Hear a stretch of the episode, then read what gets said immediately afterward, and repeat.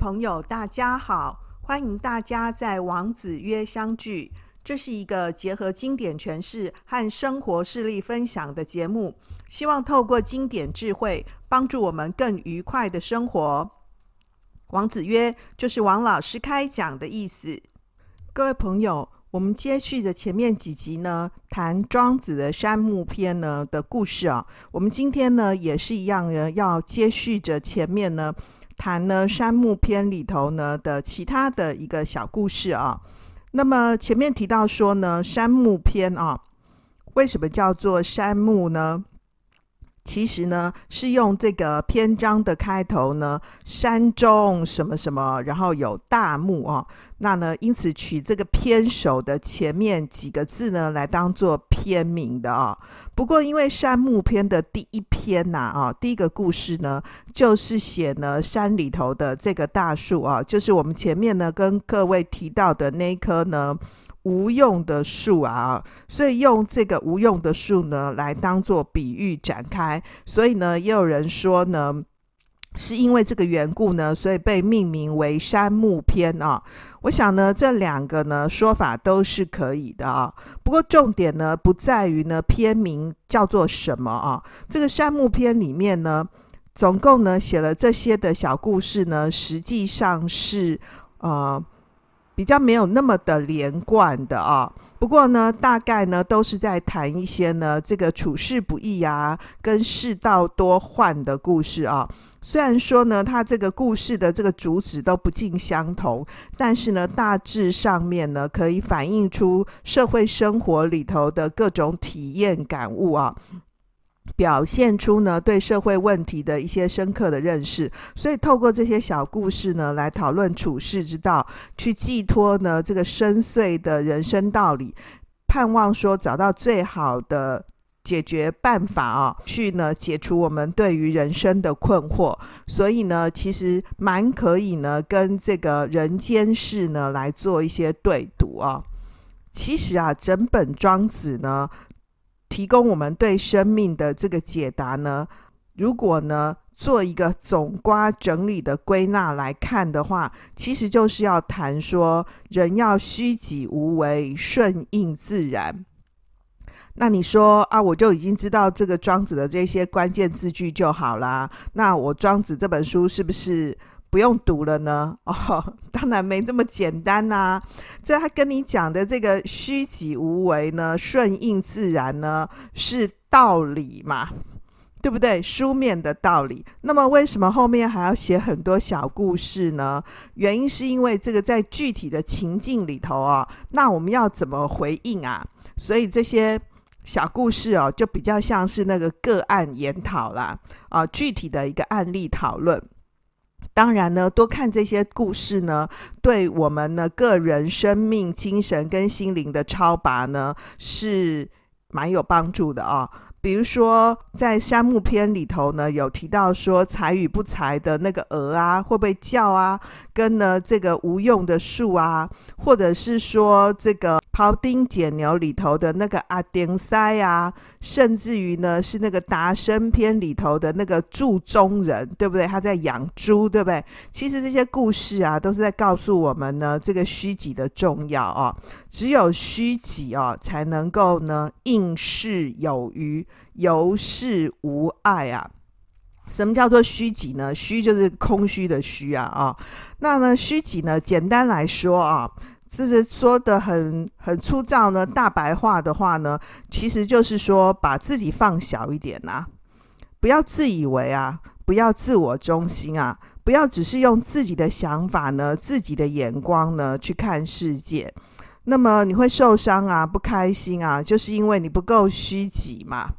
那我们这一讲呢，要谈的是这个山木篇里面呢，这个北宫奢啊，帮呢卫灵公呢的一个政治募款，所以其实没有想到哈、哦，庄子也有教你怎么募资哦。好，那呢，我们开始来讲这个这讲的这个故事啊。好，那故事是这样子说的啊，这个北宫奢呢，替卫灵公呢募集捐款啊。那为什么要募款呢？募款的目的呢，是为了铸造呢一座钟。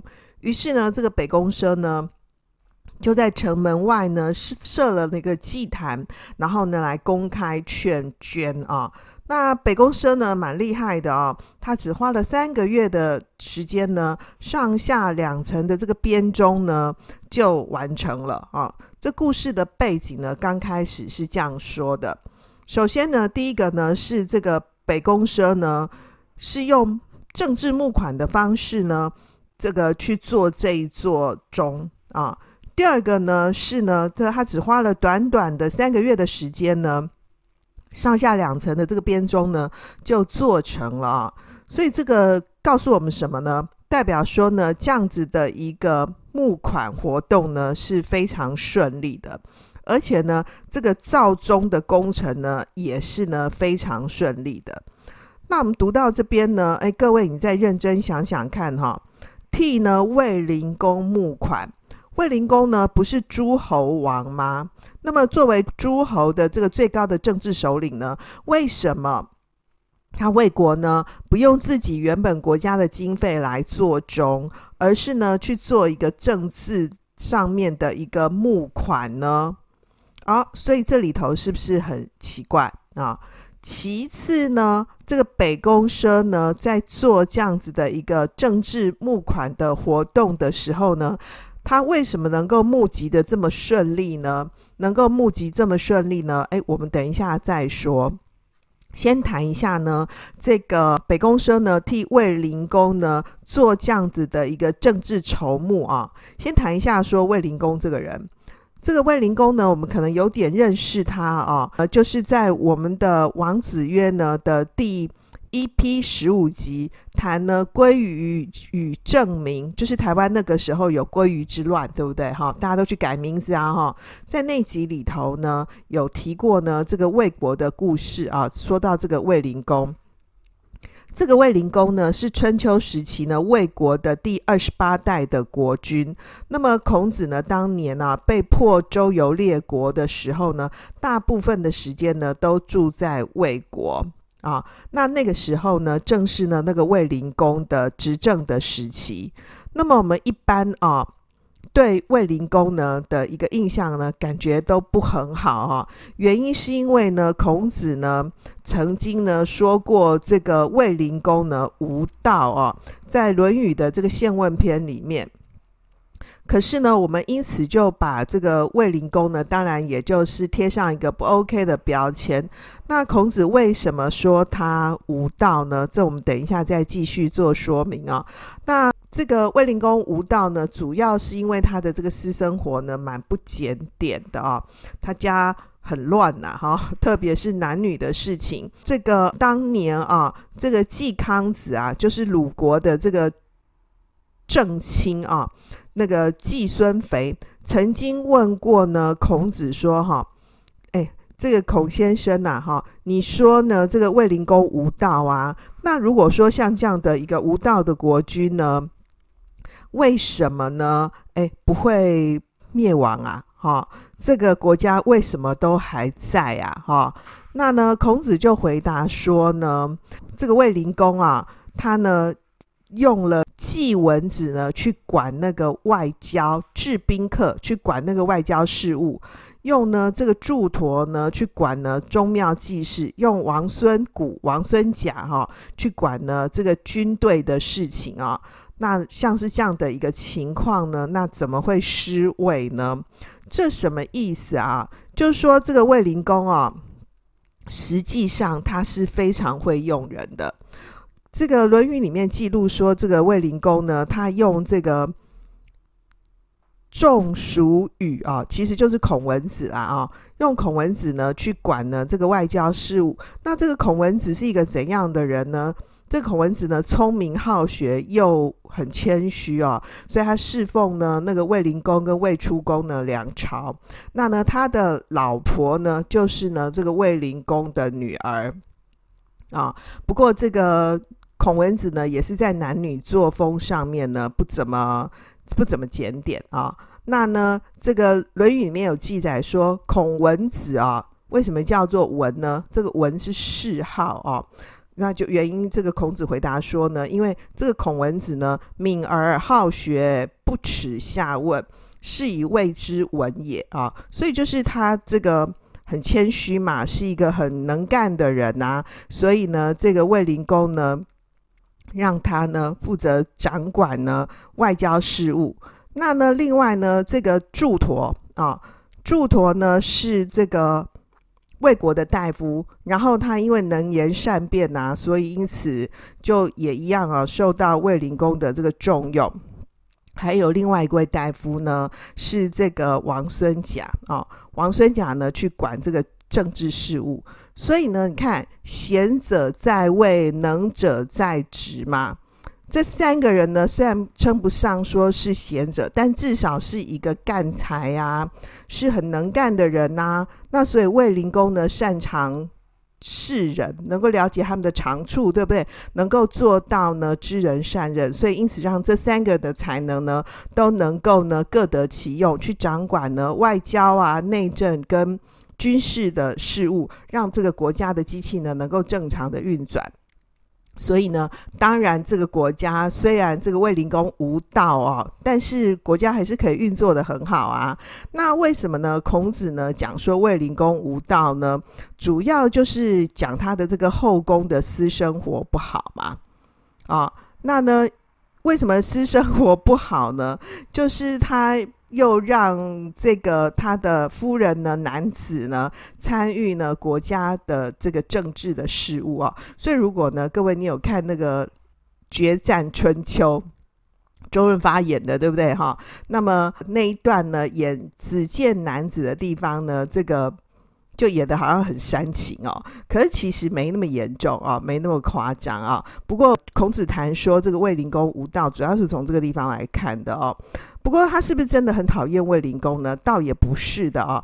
根据呢这个孔子家语里面呢谈到说呢，这个鲁哀公就问孔子说呢，诶，那现在的这个国君里面啊，你觉得谁最贤能呢？那孔子就回答说：“最贤能的我是没见过啦。哈。不过硬要选的话，硬要比的话呢，那应该是卫灵公吧？啊，那鲁哀公就又问他说：‘哎，我听说哈，这个卫灵公啊，闺门之内呢无别啊。这个闺门之内啊无别是什么意思呢？就是说他家里头啊乱七八糟的啦。’”哦，家里头乱七八糟啊！家里头乱七八糟，你怎么还说他是贤君啊？那孔子就回答说：“哈，这个其实孔子不是正面称赞他卫灵公是贤君嘛，对不对啊、哦？孔子是说，哎，这个卫灵公呢勉强啦，可能可以靠近，对不对？孔子就进一步回答这个。鲁哀公说：“，我谈的是这个卫灵公呢，在朝廷上面的行事啊，行事为人呐，哈，不是说在他处理他家里头的事。那鲁哀公就觉得不了啦。那朝廷的行事是怎么样呢？孔子就举了一些例子啊，他说卫灵公的弟弟呢，叫这个公子渠谋啊，就是智慧呢，足以管理那个拥有千辆兵车的大国。”那又很诚信，对不对？所以卫灵公就任用他。那当时魏国呢，又有一个士人叫做邻国。那呢，发现这个贤能的人呢，一定就会向呢国君推荐。那如果呢那个贤能被罢官的话呢，邻国还会把自己的那个俸禄的钱拿分给他啊。那所以卫灵公就对这个邻国呢，就是很尊敬。又有另外一个士人呢，像是呢庆卒。啊，就是如果国家有需要的时候，他就一定会协助出来治理啊。那呢，所以因此卫灵公也很喜欢他，也很尊敬他。还有呢，一个大夫呢叫史丘，因为呢道不能实行嘛，离开魏国，所以卫灵公呢还在郊外住了三天，然后不谈情色，一定要等那个史丘回国啊。所以呢，孔子就列了这么多这个魏国里面呢各式各样的人才去谈说呢，卫灵公呢很懂得重用各种不同的人才，对不对啊？所以他很能够懂得任人啊。用才这件事情啊，所以孔子就说：“我拿这些事情呢来选取说，虽然他称不上呢是贤君啊，但是呢也虽然很靠近了啦，哈、哦，因为这样子就是没有办法一百分呢，至少也有七十嘛，哦，所以孔子其实也没有真的很不喜欢卫灵公哦。就孔子之所以称他呢无道，主要是因为私生活不好嘛。可是孔子呢，还是一样呢，给这个卫灵公呢，还算是蛮正面的评价了哦。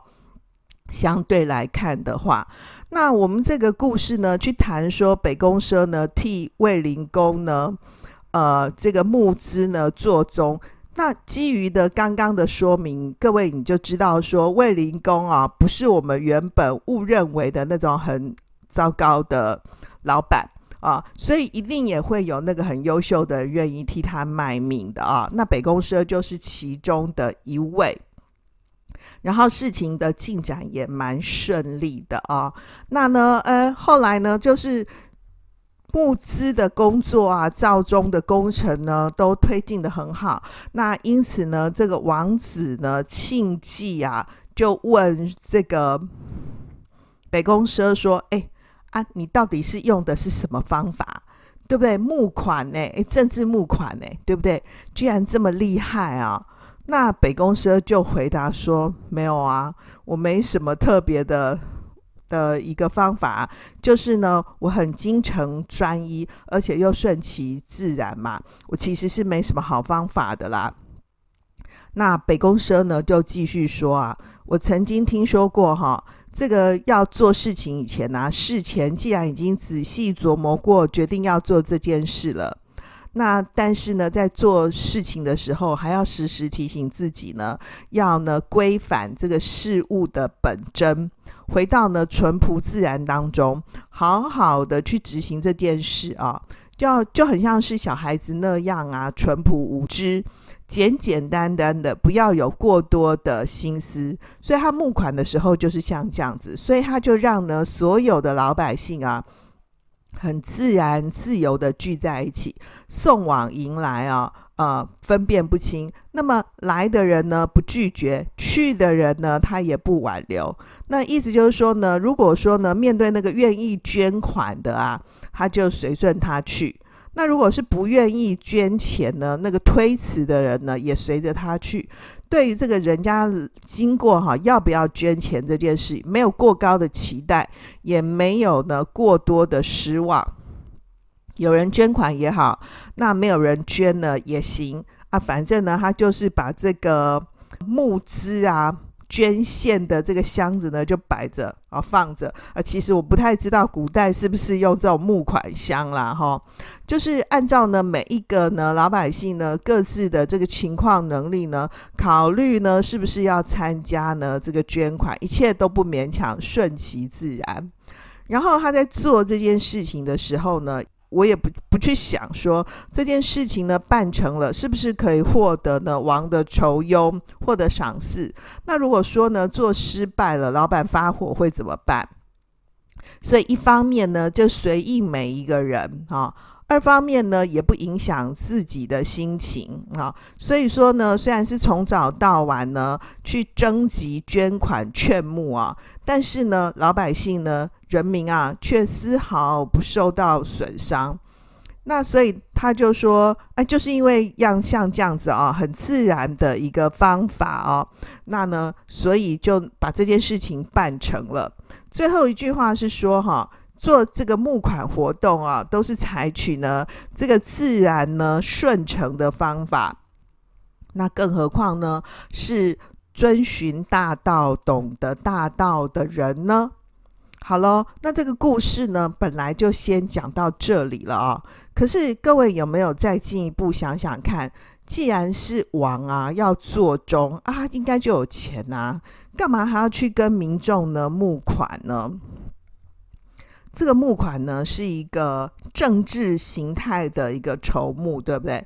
我就直接给你瞌睡就好啦，对不对？可是呢，没有选择像这样的方式，所以各位。不知道呢，这个要用劝募的活动呢，是北宫奢呢跟卫灵公建议的，还是卫灵公交代他的？总之呢，这个至终啊，不用租赋的所得，租税所得，就是诸侯国呢经常性的田租啊，赋赋税，而是另外筹募。可见呢，这里面他们有一个深刻的思考。那也就是说，当然是拿更多的钱更好啊，来去做建设更好啊。当然，每一个这个在上位者都是这样想的，要从老百姓身上要钱嘛。啊，各位，你也不要真的只是像这样负面的想法哦。那你就可以发现，为什么古代的人都一直谈说要做忠呢？我们前面呢谈到那个第一批三十九集那个做忠的人子庆。也是都在做钟，对不对？为什么古代的人呢一直谈说要做钟呢？这个钟啊，其实是有一个呢特殊的用意的，就是钟它是一种礼器。当时的这个钟呢啊，其实最在原始的社会里头，有用木头做的，用竹子做的，或是用陶做的，是一种那个简单的这个打击的乐器。但是呢，这个钟呢啊。随着这个时代的一个演进啊，那呢，呃。到了商周时期啊，有青铜器嘛？那青铜器呢，做的就是青铜的钟啊。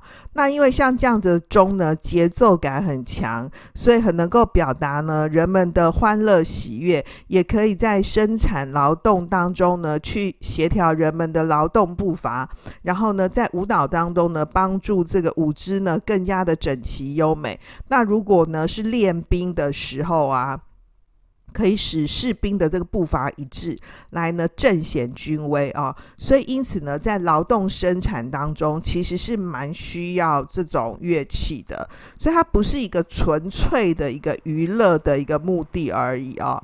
那呢，这个后来啊，这样子的一个钟啊，如果是它的那个金属的品质比较高，像是铜钟啊，那就会跟那个鼎一样。啊、是铜鼎一样，是那个统治阶级王权的象征。我们有听过一个成语，对不对？叫做呢“钟鸣鼎食”啊，“钟鸣鼎食之家”啊，就是代表说那个权势地位的象征啊。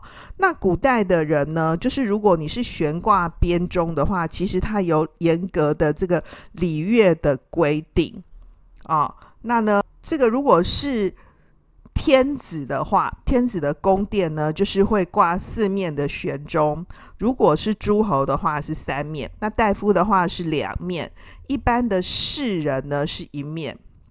所以呢，为什么在古代呢会谈说要做钟呢？因为呢，这个封建统治者呢铸造这种巨型的铜钟啊，哈，可以象征王权。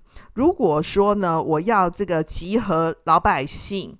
对不对哈？然后呢，这个官员要出戍啊，要出巡，这个钟呢，其实都可以有一个集合的象征，所以这个钟啊，也会是人们心目中呢崇高啊、公正、贤明啊的一个意义的一个代表。所以那时候这个屈原呐、啊，他很感慨说这个世道很不好，他就说黄钟毁弃。瓦釜雷鸣，对不对？好，其实就是像这样子的一个意思哦。那当然，钟我们比较多的时候都会直接把它认为它是乐器嘛，对不对哦？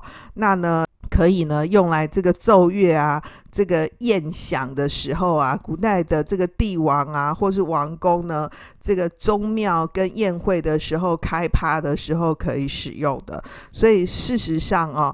原本我们刚刚谈那个钟哦，有一个具体的一个现实的功能，跟现在呢，主要是用在仪式，然后的一个象征，就都变得不太一样了哦。那后来呢，唐代以后啊，哈，也就是这个随着这样子的一个钟的一个制作工艺的一个改变哦。这个封建的这个统治者呢，都会竞相去制造各种钟啊。那呢，佛钟啊、道钟啊、乐钟啊，而且越做越大个哦。那呢，就是透过像铸造这个钟啊，这个敲钟的仪式，达到呢这个神权跟政权的结合，来统治这个巩固政治的一个目目的啊。那个我们。除夕的时候过过除夕啊，哈，就会有听到那个电视会演说，哪一个哪一个寺庙啊会敲那个平安钟，对不对？哈，好，就有点像这样的一个味道哦。那这边呢讲说这个王子庆呢。王子庆忌呢问这个北宫奢说：“啊，你这么厉害哦，你到底是用的什么方法？”我们就可以发现呢，这个王子庆忌呢看见的是方法，对不对？术。他问的是说你你用的是什么技术？但是北宫奢呢，他期许他自己的是说呢，他从事的道，就他不是只有呢停留在术的层次。我要从事的道是什么意思呢？就是我。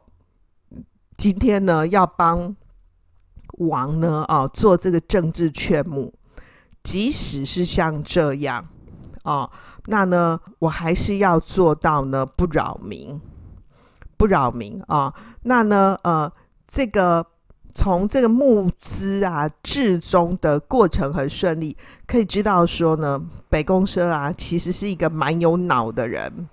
啊，他很懂得说呢，哎，这个事情该怎么规划？那呢，这个卫灵公啊，就像我们前面分析的那样，他是一个很懂得善用人才的国君。他们两个呢，原本呢在做这样的一个活动的时候，有没有事先谈好了？这个故事没有写出来。是谁交代谁？对，在上位者卫灵公交代北宫奢的，还是呢？这个北宫奢跟卫灵公呢建议的？不知道，这里面没有写啊。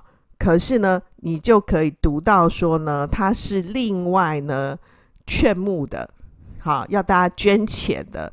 可是这个捐钱，而不是另外拿一笔钱出来，而不是呢使用国家呢这个经常性的一个收入。你就可以发现呢，这边有一个深刻的思考。那这个故事呢，其实很重要的，在告诉我们说，作为一个执政者啊，很重要的是要虚己。虚己啊，你就说，那这个卫灵公不是做了忠吗？哪有虚己呢？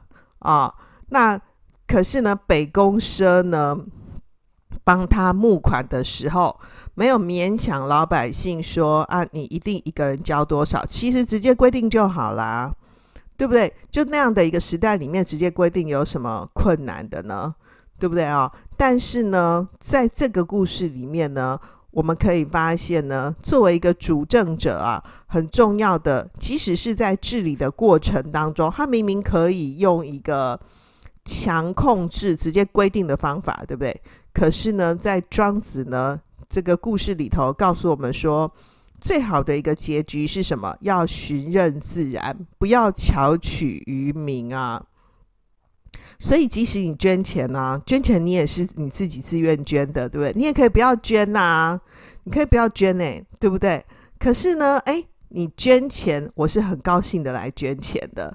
那我不捐钱呢？我作为这个劝募的主其事者呢，我也不会因为你不捐钱啊，然后我就心情不好，或者是呢，我因为你捐钱啊，然后因此我就会特别的感谢你、感恩你，不会，他就是很平常的心情。啊，那当然，至终的过程有可能，如果募不到款怎么办？不就终做不成了吗？对不对？那北宫奢呢？啊，也没有呢，因此在这个地方多想。你看那个名字念，这个取得蛮好玩的啊，北宫啊，北边的宫殿呐，哈，所以他其实大概就是是住在北宫啊。那呢，这个奢是奢侈的奢，所以北宫奢暗示着说应该是要奢侈的，对不对？可是呢，他没有奢侈哦，他是用一个很自然的方法哦。那呢，在不勉强的情况之下呢，这个做好了这件事啊。所以你可以发现，这个庄子呢，在谈这个政治治理的时候哦，其实是有很高明的一面啊。那不过呢，虽然没有讲得很详细哦，我们却可以从这个故事里面呢，看见呢，作为君啊，在上位者跟作为臣呐，哈，要怎么样呢，在这个政治事务上面呢，谋划哦的一个思考，所以蛮有点意思的哦。好，那么我们回到呢今天的重点整理，第一个，这个故事呢，其实在告诉我们，这个为政呢，贵在循任自然，不要巧取于民啊。所以故事里头的这个北宫奢呢，替卫灵公呢复练至终，虽然是一种政治上面的一个募款，政治上的筹募，但是他至终呢，不用这个租赋，对不对？就诸侯国经常性的田租啊、赋税，而另外筹款啊，可见呢他们的深思。接下来呢，这个执政者啊，最重要的是要虚己，这个政治的举措啊，重点在不扰民。所以呢，从这个募资呢至终过程的这个顺利呢，很可以看见呢，这个北宫奢呢善谋尽忠，那呢卫灵公啊卫君善用人才的一面。最后呢，我想要跟各位分享啊，其实考验一个人才能的关键呢。重点不在于他是否拿到一副好牌，而在他是否能打好一副坏牌。当然，我们不觉得说北宫社是拿到坏牌啦。可是呢，北宫社至少非常懂得打牌吧？OK，人生是什么？人生是上帝呢发牌归你打的过程。那我们应该要怎么打好我们自己的人生这套牌呢？很值得我们思考吧。另外呢，这个故事里面呢提到的相关的人名啊，如果呢您不太记得的话呢，我会在本集节目的这个资讯栏里面呢帮大家呢写上呢这些相关的集数。如果有空的话，也欢迎你回去收听哦。好，今天就到这里，谢谢大家的收听。让我们透过经典好声音，感受经典智慧，一起发现一个更好的自己。我是王老师，我们下次见哦，拜拜。